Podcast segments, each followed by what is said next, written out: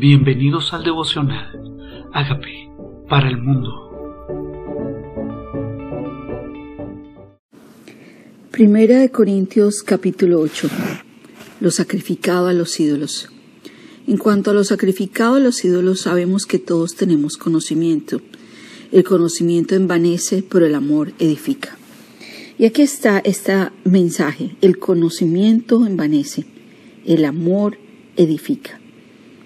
No es que Dios no quiera que conozcamos, Él quiere que lo conozcamos a Él, porque dice no se alabe el que se debe de alabar en conocer que yo soy Dios. Pero Él quiere que con amor edifiquemos a las personas. Realmente se conectan con nosotros y se sienten amados, si sienten que el amor de Cristo es reflejado a través de nuestras vidas. Y si alguno se imagina que sabe algo, aún no sabe nada como debe saberlo. Pero si alguno ama a Dios, es conocido por Él. Él interesa que lo amemos. Y cuando lo amamos, Dios nos conoce. Nos somos conocidos por Él. Nuestro nombre está en memoria de Él. Tenemos comunión con Él. Acerca pues de las viandas que se sacrifican a los ídolos, sabemos que un ídolo nada es en el mundo y no hay más que un Dios. Realmente, ¿qué es un ídolo? No es nada, es una estatua. Es yeso, es oro. Entonces dice lo sacrificado a los ídolos, los ídolos nada son, pero Dios solo es uno. Dios solo es uno.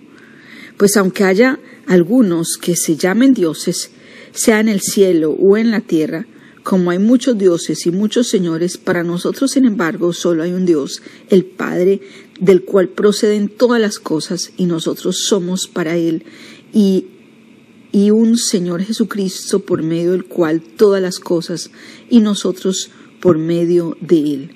Entonces tenemos un solo Señor, un solo Dios. No importa si para el mundo hay muchos dioses o muchos señores. Ellos creen que son Dios, pero nosotros sabemos que solo hay un Dios, el Creador, de donde procede todo, por medio del cual todas las cosas son hechas, Jesucristo.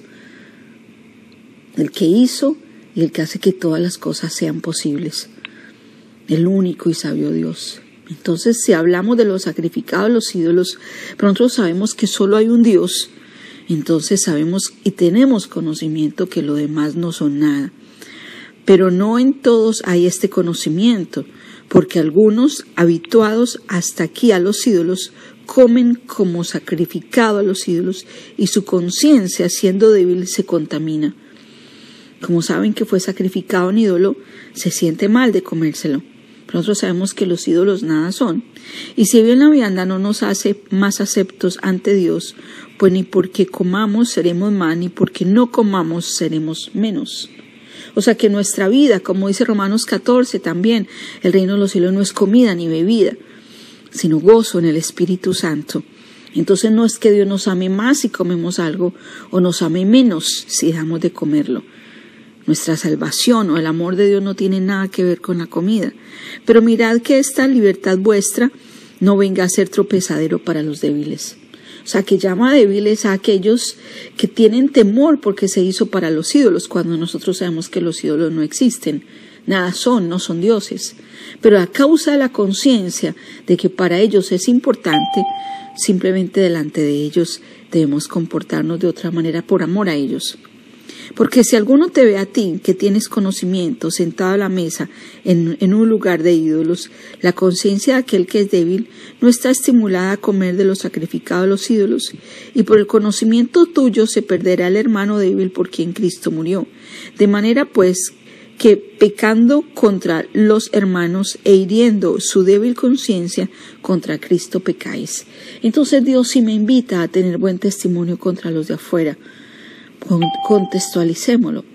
Es viernes de Semana Santa y tú comes carne y para el otro es débil, que es débil, es importante que tú estés comiendo carne y se siente mal por eso.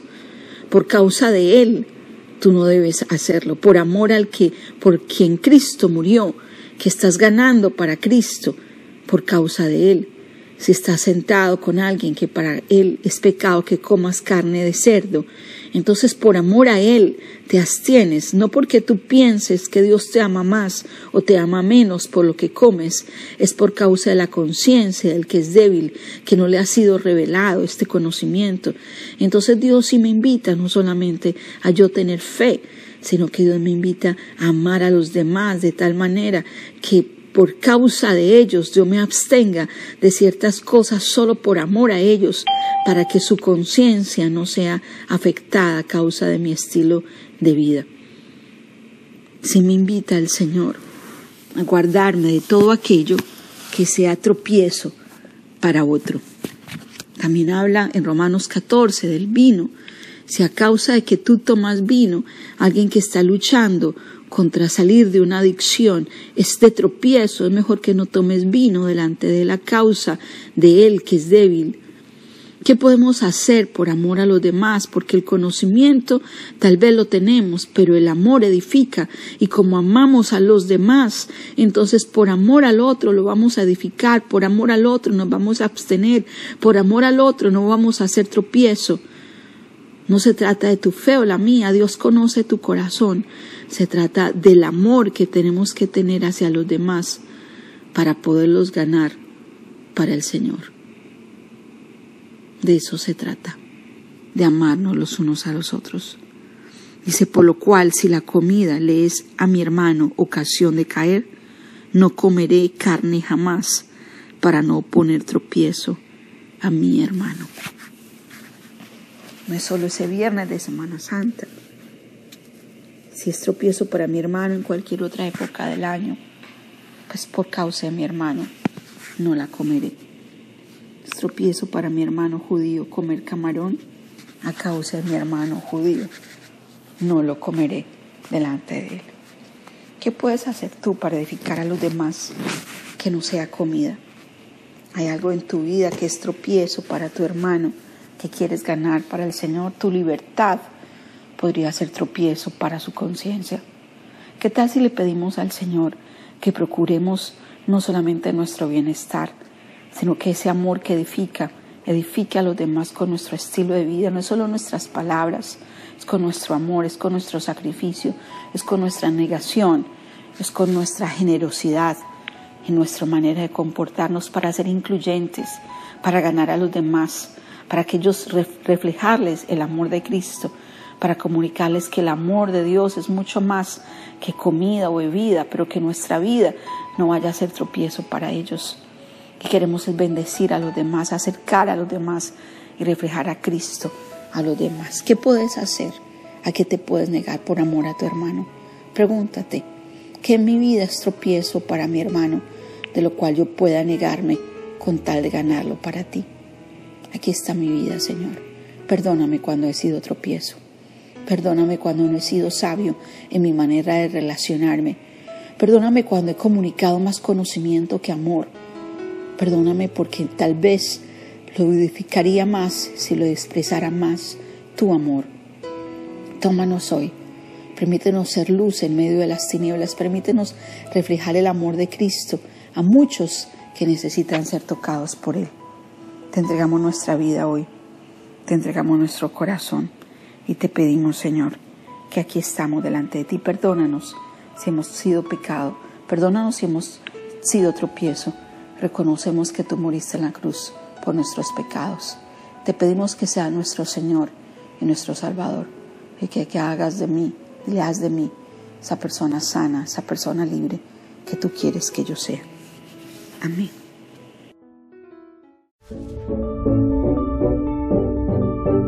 Hola amigos, queremos que usted sea parte de esta obra que estamos haciendo a través de Agape para el mundo y que este mensaje de Jesús llegue hasta la última de la tierra. Si quieres donar en nuestra página web puedes hacerlo en agapeparalmundo.org o también a través de Cele en agapeoficial.gmail.com. Dios bendiga tu generosidad.